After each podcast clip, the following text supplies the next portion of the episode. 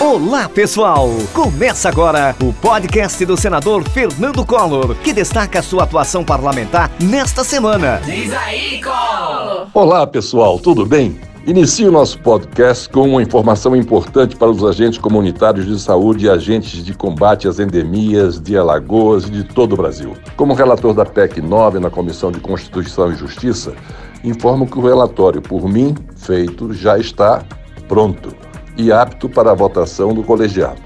Como resultado do compromisso assumido com vocês, o meu relatório mantém na íntegra o texto que foi aprovado pela Câmara dos Deputados. Aguardamos apenas que a CCJ coloque a PEC em votação. Enquanto isso, já trabalho para garantir os votos necessários para a aprovação da proposta na CCJ e em seguida no plenário. Quero ressaltar que esse trabalho tem sido muito fácil, porque todos os senadores com os quais eu converso, todos eles sempre dizendo que sim, que apoiam esse pleito justíssimo dos agentes comunitários de saúde e de combate às endemias. Tenho me reunido com representantes dos agentes em Alagoas e em Brasília e estou bastante otimista. Será uma grande vitória. Vamos juntos, pessoal. Nosso trabalho em defesa da agricultura familiar e das gestões municipais não para. Estive na querida cidade de Porto Calvo e entreguei nas mãos da prefeita Eronita as chaves de uma escavadeira hidráulica, uma retroescavadeira e um trator com grade aradora para atender os nossos pequenos agricultores. Como parceiro da gestão municipal, fiquei feliz em ver que o nosso trabalho trabalho em Brasília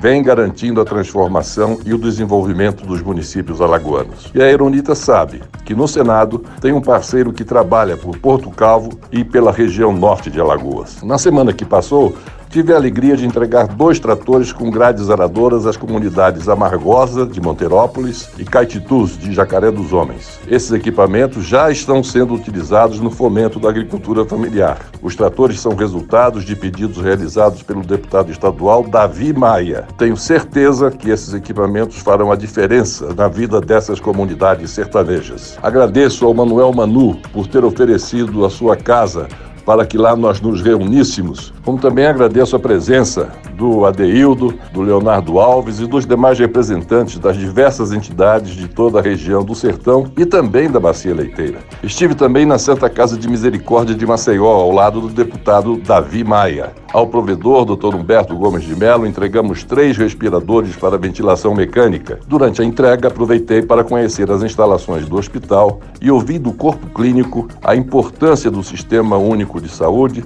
sobretudo no auge da pandemia. Como presidente da República, tive a felicidade de implantar o SUS, com as leis 8080 de setembro de 1990 e 8142 de dezembro do mesmo ano. Após 32 anos, o SUS segue firme e forte, fazendo a diferença na universalização de acesso à saúde. Continue acompanhando o nosso trabalho nas redes sociais. Um forte abraço, minha gente. Acompanhe a atuação do senador Fernando Collor pelas redes sociais, Twitter, Instagram e Facebook.